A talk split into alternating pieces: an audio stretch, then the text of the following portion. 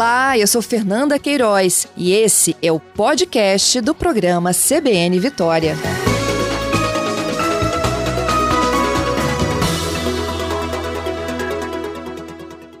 Obrigada, viu, pela sua gentileza.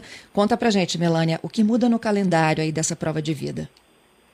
A prova de vida, na verdade, a prova de vida ela nunca ficou suspensa. A prova de vida ela continua sendo feita no banco, mas o que estava suspenso e está suspenso até maio é a, o bloqueio, a rotina de bloqueio, suspensão e cessação de benefícios por ausência de prova de vida.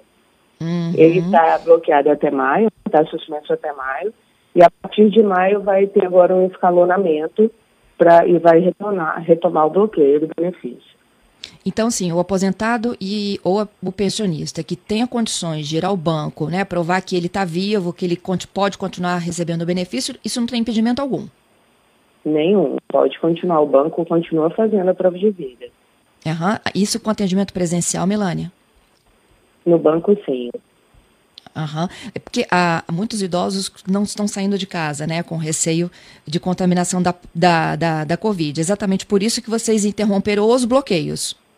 Exatamente. Até o final de maio o bloqueio está interrompido. Mas em maio ele já começa o escalonamento. Uhum. É, e o que mudou, né, do primeiro momento da pandemia para agora, para se retomar a necessidade aí do, da, da, da, da não suspensão mais do pagamento? Então, o INSS ele vem sempre promulgando de dois em dois meses. É, e a, as, as agências já retomaram também o atendimento, não 100%, e é por isso que o bloqueio continuava, uhum. mas agora já houve a necessidade de fazer esse, esse bloqueio escalonado. Não vai ser feito todos os, os bloqueios de prova de vida pendente no mesmo mês Está exatamente fazendo esse escalonamento para que não haja também aglomeração nos bancos. Entendido. Para quem venceu em março e abril do ano passado, são os primeiros, então, a voltarem agora? Isso, em maio de 2021. Tá. E aí, depois, subsequente, os meses seguintes, maio e junho, volta em junho, julho e agosto em julho, setembro e outubro em agosto, novembro e dezembro em setembro. Isso, sempre de dois em dois meses. Dois em dois meses. Tem que haver agendamento? Não, o banco atende presencialmente sem agendamento. Sem agendamento. A pessoa vai lá, então, quem fez a sua última prova de vida em março do ano passado, ele tem que, em algum momento, até maio, se apresentar. Exatamente. e aí é? a competência maio, ela já vai ser bloqueada a partir de junho.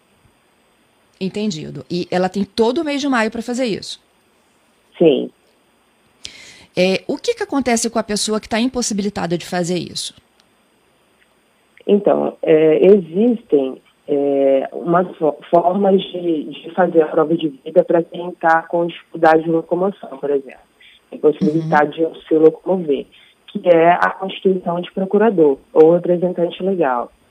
E aí, com o laudo médico e a procuração, ela vai comprovar essa condição através de um requerimento feito à distância pelo meu INSS ou pelo 135, e aí vai ser cadastrado o procurador e realizar a prova de vida. Uhum. Ela tem que ter um procurador legal. Sim. Entendido. Ô, ô, Melânia, isso é complicado? A pessoa pode ir no cartório, ela tem que assinar? Como é que funciona? Não, a procuração ela pode ser particular, com algumas exceções, como analfabeto, por exemplo, ele, ele tem que ser a procuração pública de cartório. Mas, tirando essas exceções, ele pode ser uma procuração particular. A, o documento de identificação ele tem que estar tá batendo assina, com a assinatura da procuração ou que tem um reconhecimento de firma dessa procuração. Mas não é, não é difícil. Uhum. Melania, você acha que não vai dar congestionamento não, né? Proteger nossos idosos? não, não. Então, é por isso que está sendo feito escalonado, né? De dois em dois meses. Uhum.